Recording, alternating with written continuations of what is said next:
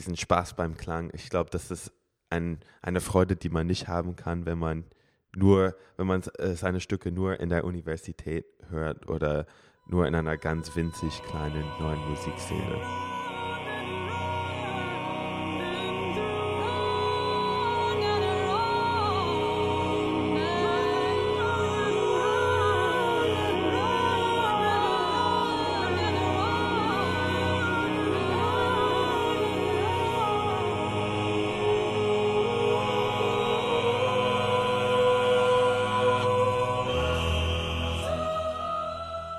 Hier ist die zweite Folge bei Henry. Hallo Jeff.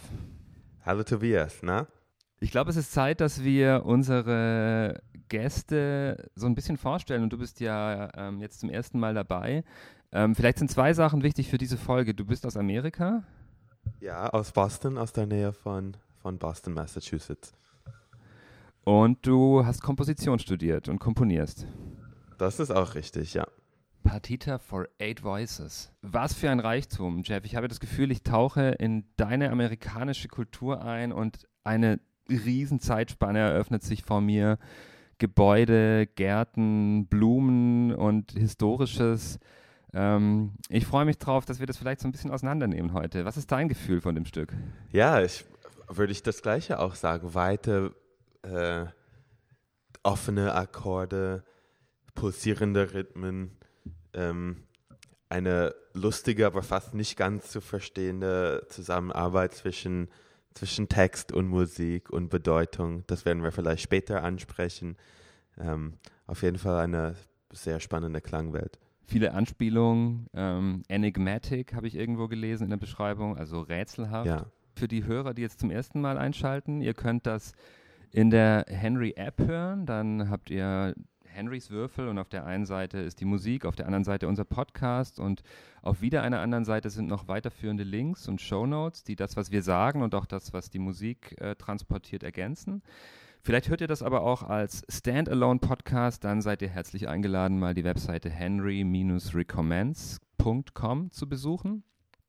Dort gibt es alle weiteren Infos und auch der Zugang zur App. Das ist die zweite Folge und zu Gast in der letzten waren ähm, nicht nur mein Mitmoderator Markus, sondern auch der Komponist Arash Safayan. Und wir haben so ein bisschen darüber gesprochen, ähm, was für eine Art von Existenz er führt. Und wir haben darüber gesprochen, dass er ja einerseits Komponist ist in der sogenannten ernsten Musik, ein Wort, das es wahrscheinlich nur in Deutschland gibt, und gleichzeitig auch seine Firma hat für äh, Werbefilme. Und Caroline Shaw, vielleicht kannst du dazu was sagen, Jeff, das ist auch, die macht auch viele Sachen, ne? Ja, sie äh, also auch so eine Patchwork-Existenz. Ja, sie ist äh, Geigerin, ähm, hat ein Ensemble namens Roomful of Teeth. Bekanntestes ist sie für ihre Zusammenarbeit aber mit Kanye West, wo ähm, sie einen Remix mit ihm von seinem Song äh, und wie heißt es dann? Say You Will. Das, das kommt, das ist ähm, gar nicht so neu, das kommt aus dem Album 808s and Heartbreak. Äh, das ist ein Album, wo Kanye West sehr viel mit Autotune singt und das ist ein Remix von, von einem bestimmten Lied. Und da hört man genau dieselben Eigenschaften, wie wir sie in, in dem Stück Partita for Eight Voices gehört haben. Diese weiten, schönen Akkorde, pulsierende Rhythmen. Da liegt er das unter seinem geautotunten Gesang. Why would she make es gibt noch eine andere Performance mit Kenny. Wir verlinken die auf jeden Fall in den Show Notes. Aber ich weiß nicht, ob die Hörer von Henry sie hören und sehen können. Ich konnte es in Deutschland gestern nicht tun. Sie ist mit ihm, Caroline Shaw, mit ihm im Oktober bei einer Fundraising-Veranstaltung aufgetreten für die Demokratische Partei der USA.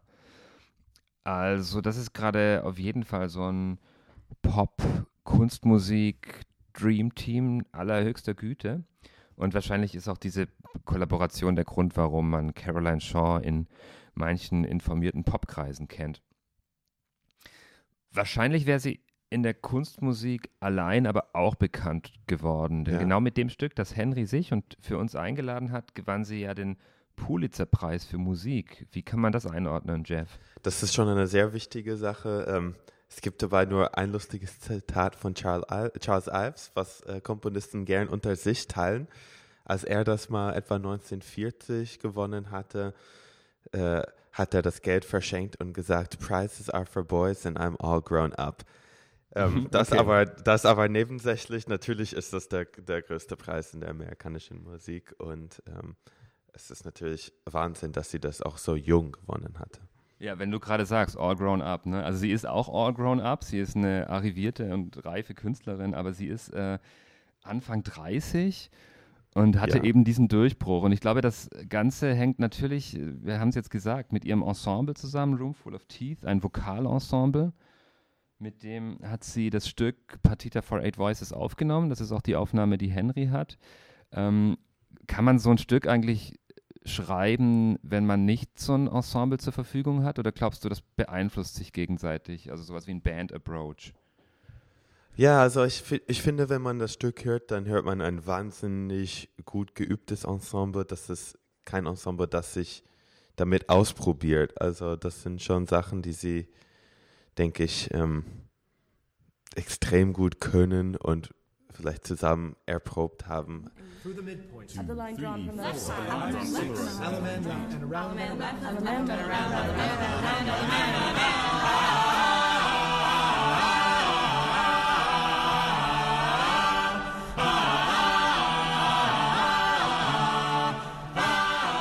Vielleicht schafft man es auch so, ein Stück zu schreiben, wenn man zwar nicht mit dem Ensemble regelmäßig probt, aber das Ensemble für einen Monat sehr gut kennenlernen würde, kann ich mir vorstellen.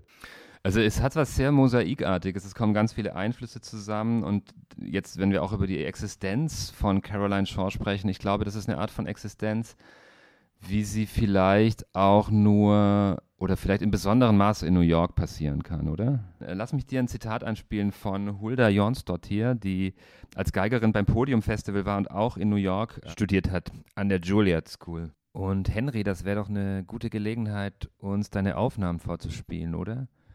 Henry ist nämlich ein großer New York-Fan und war im April dieses Jahres da und hat immer mal wieder sein Mikro eingeschaltet, wenn er durch U-Bahn-Unterführungen ging, vorbei an Straßenmusikern oder auf musikalischen Veranstaltungen war. Er wird immer mal wieder ein paar Schnipsel von dem, was er da mitgebracht hat, heute einbauen. Und was hören wir jetzt? Ah, okay, jetzt hören wir Untergrund, Bahnstation und Getrommel im Hintergrund. Und danach das äh, Zitat von Hulda Jonsdottir. Danke, Henry.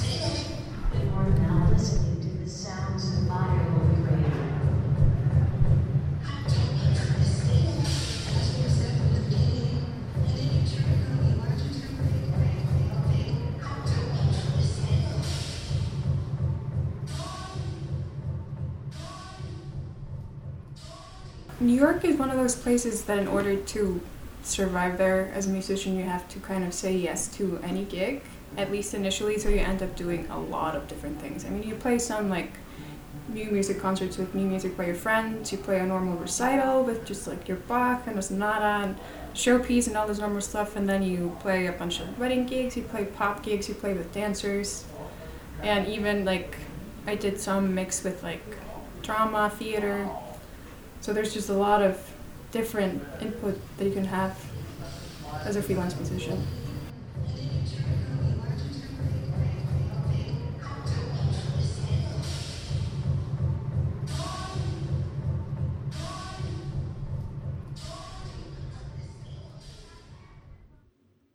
Das passt ganz gut zu Caroline Shaw, oder?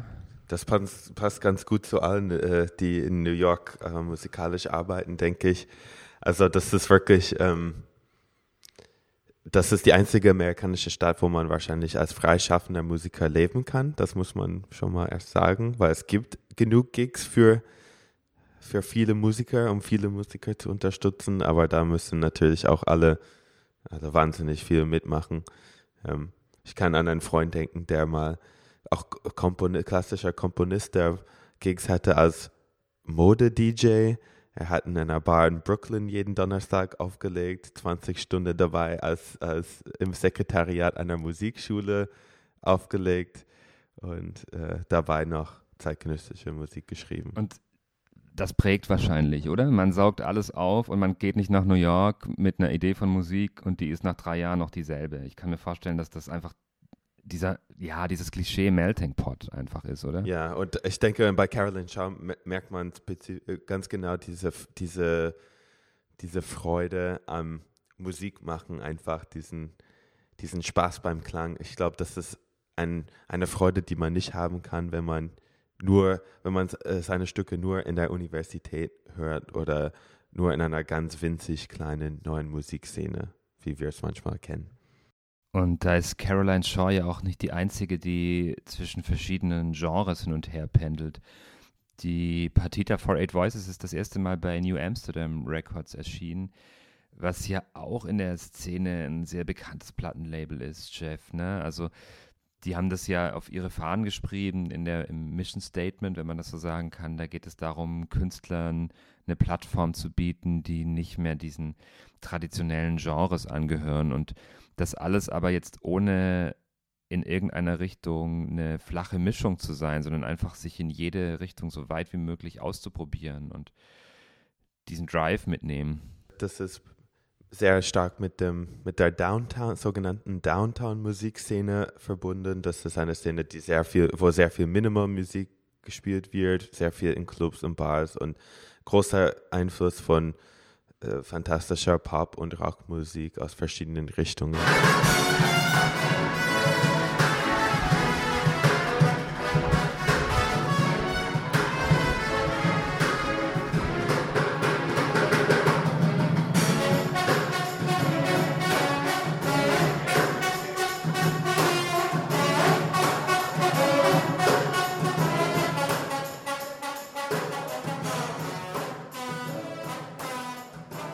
Kann mir vorstellen, dass Minimal Music, auch wenn Henry uns jetzt gerade seine äh, Lieblingsmusik aus New York, die Bläsergruppe in der U-Bahn vorspielt, dass Minimal Music aber in New York erstmals so ein großes Portal war, wo Rockmusik auf die andere Seite kommen konnte und komponierte Musik werden und Kunstmusik sich Einflüsse aus der Rockmusik geholt hat, zum Beispiel über Steve Reich und das Ensemble Bang on a Can oder Bands wie Velvet Underground. Ich habe äh, Hulda Jons dort hier gefragt, wie präsent und einflussreich Minimal Musik in New York immer noch ist. I think it is one of many influences, but it's particularly prominent, so it's called like the downtown New York scene. So I didn't see it so much at Juilliard, which is more of like an uptown school and more classical. But if you, for example, I mean like the iconic sort of concert venue downtown is LPR, and that's where a lot of sort of the downtown groups play. And there's a lot of minimal music or music influenced by minimal music there. So I think it's still really important to the city. Hm. Sie sagt LPR, ein Venue, was dafür sehr bekannt ist, ist LPR. Und das würde man nicht wissen, was das ist, wenn man nicht aus New York kommt. Das Venue heißt nicht LPR, es heißt Le Poisson Rouge. Ja, gut, dass du das nochmal erwähnst. Ich werde auf jeden Fall den englischen Wikipedia-Artikel zu Le Poisson Rouge verlinken. Da steht auch dieser Aspekt drin, dass das eben ein Ort ist, wo auch diese Contemporary Classical Music zu Leuten gebracht wird, die vielleicht nicht so viel zeitgenössische oder klassische Musik hören, aber die vielleicht die zeitgenössische klassische Musik in so einem Club-Kontext hören.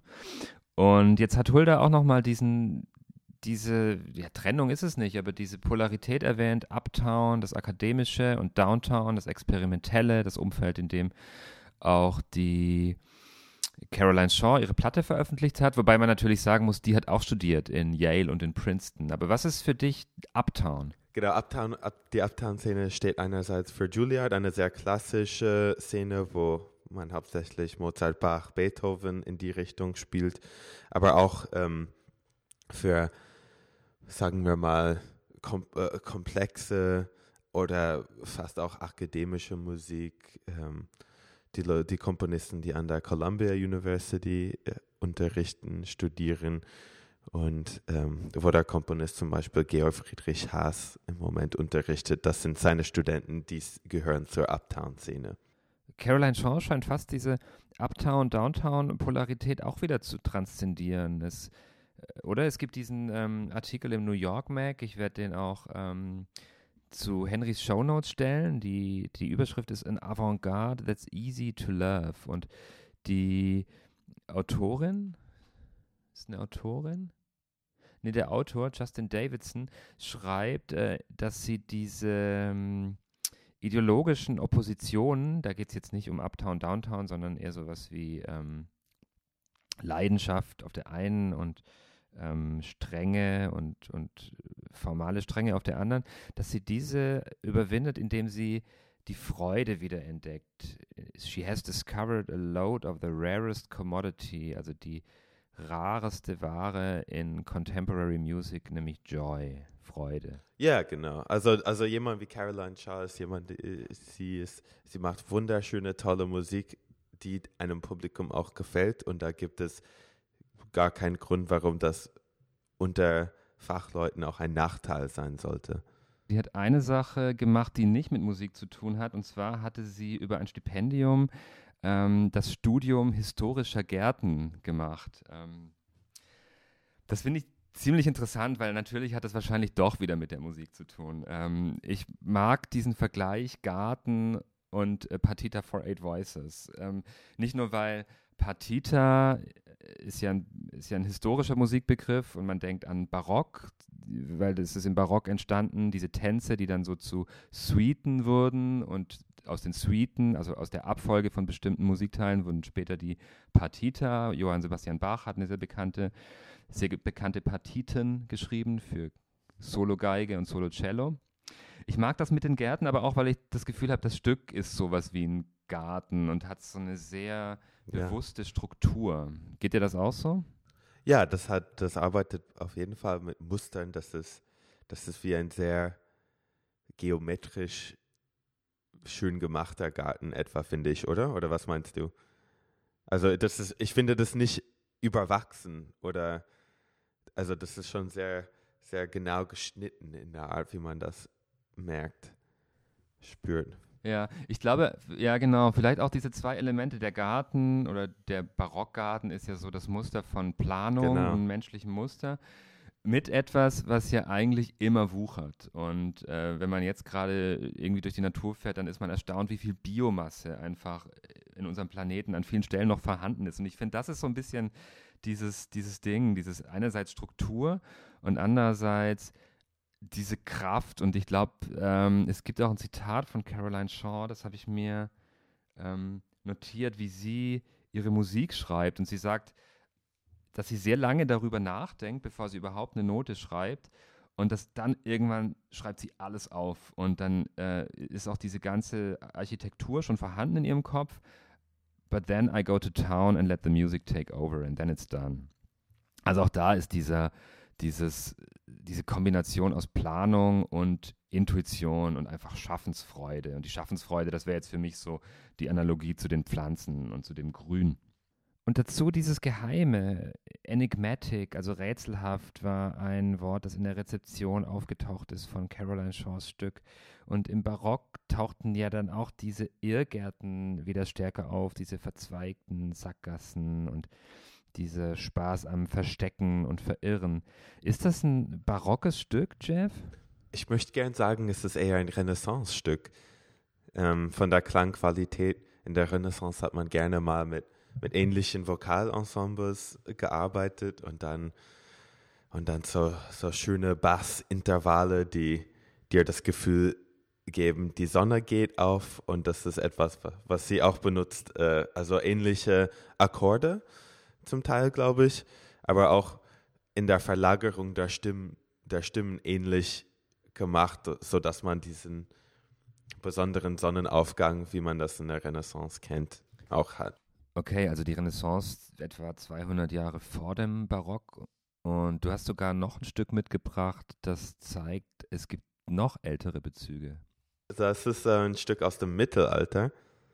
Und da haben wir ein da haben wir einen sehr netten Vergleich, weil es gibt eine Stelle im ersten Satz von, von Partita for Eight Voices, wo es einen langen Basston gibt und die singen eine sehr schöne Melodie darüber.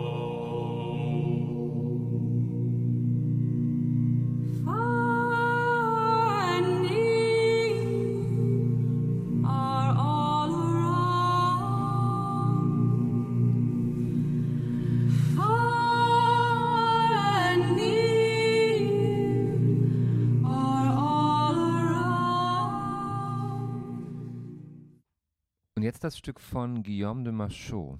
Dieses Stück kommt tatsächlich irgendwann aus dem 14. Jahrhundert, was wir jetzt gleich hören werden. Und da ist nämlich fast die gleiche Technik drin.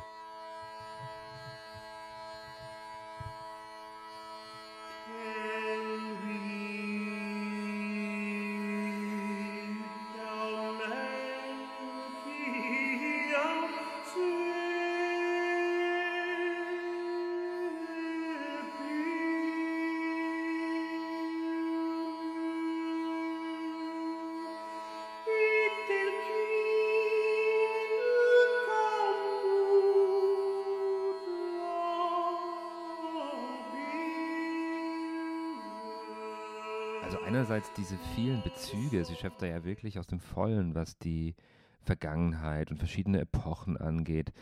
Und dann gibt es noch diese Gesangstechniken, vielleicht hören wir da auch noch ein paar. Also diese so, so besondere Arten zu singen, die jetzt in der, mit der Stimme, die jetzt in der komponierten westlichen Musik noch nicht so oft verwendet wurden oder vielleicht auch in dieser Kombination zum ersten Mal verwendet werden. Das eine ist der Obertongesang am Ende vom zweiten Satz der Sarabande.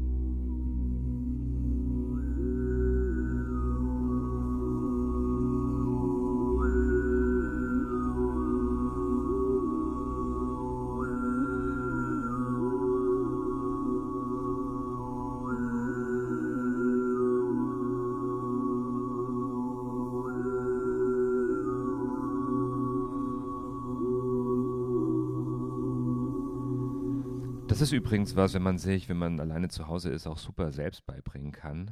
Zumindest die ganz basalen Grundlagen. Henry wird mal einen Link bereitstellen zu einem Video mit einer kleinen Anleitung. Und dann gibt es noch das Throat Singing. Das ist jetzt hier was anderes als Obertongesang, weil das, obwohl das manchmal fälschlicherweise so übersetzt wird. Man liest aber auch den Begriff Kehlkopfgesang, also Throat Singing. Das ist die Technik der Inuit, die wird auf dem Duo praktiziert als Spiel, als Übung und als Teil dieser Tradition, vor allem in Kanada bei den Inuit.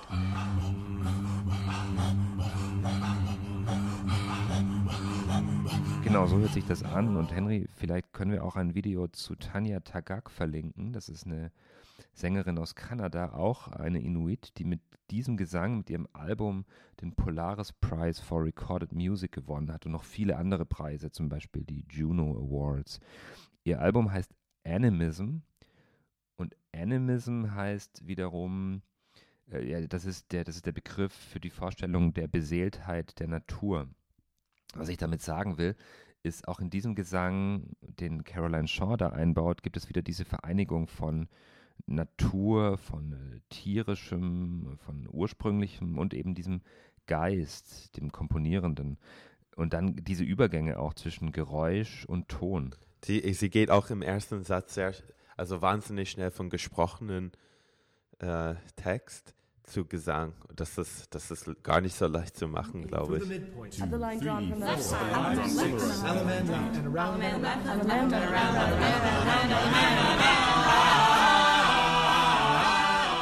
To the side, to the side, to the side and around, through the middle, to the side. Text, der sich, wenn man will, auch auf die Musik bezieht, wenn sie ähm, über Punkte und Richtungen und Positionen im Raum spricht, dann ist es manchmal, als ob sie über die Musik, als ob sie die Musik kommentiert, die gleichzeitig stattfindet. Oder ob, als ob sie über den Garten spricht, der, äh, der die Musik ist, bevor sie komponiert wurde.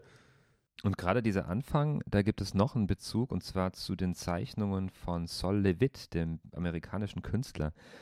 Der hat ein Bild, das heißt, ähm, auf Deutsch übersetzt, das heißt die Platzierung eines Vierecks.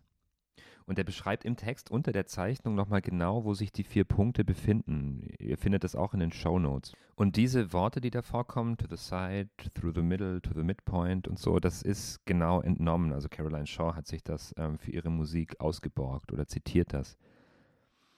Einen habe ich noch. Und zwar gibt es den Gospel, ähm, wie heißt der? The Shining Shore aus, aus der Mitte des 19. Jahrhunderts. Der gehört wohl auch zum nordamerikanischen Kulturerbe. Kennst du den? Äh, ich glaube nicht. Von wem ist das? Oh ja, okay, okay.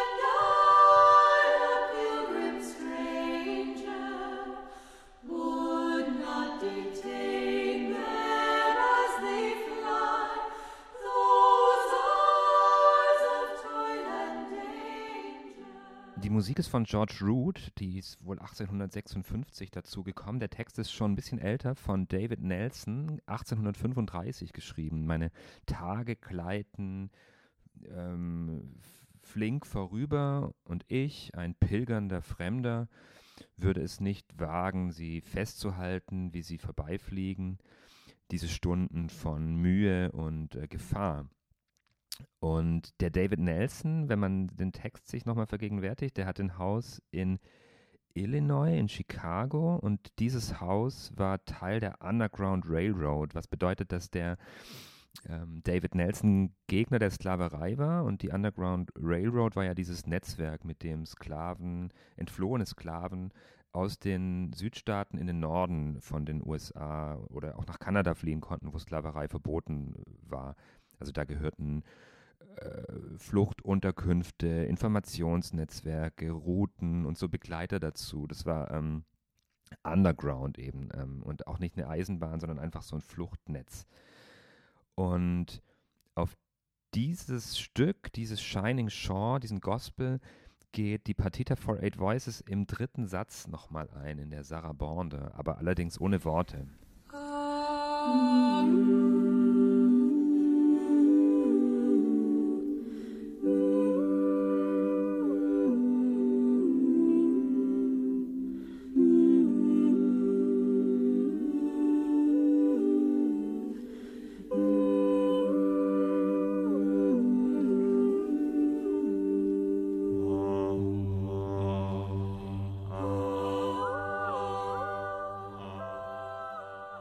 Ohne, ohne die eigene Klangwelt zu, ohne die eigene Klangwelt irgendwo zu verlieren oder so. Das bleibt alles, äh, das bleibt alles ein, ganz, ein schönes Ganzes, ja. Ja, Henry lädt euch und uns ein, noch ein bisschen in diesem Garten von Caroline Shaw und ihrer Partita zu bleiben, dieses schöne Ganze zu erfassen, vielleicht noch die einzelnen Teile besser zu entdecken, Freude zu finden. Nächste Woche präsentieren wir einen weiteren ziemlich lebendigen Komponisten. Er arbeitet in Hamburg, lebt in der Nähe von Hamburg. Mehr verraten wir noch nicht. Danke, Henry, und viel Spaß. Bis bald. Tschüss. Tschüss.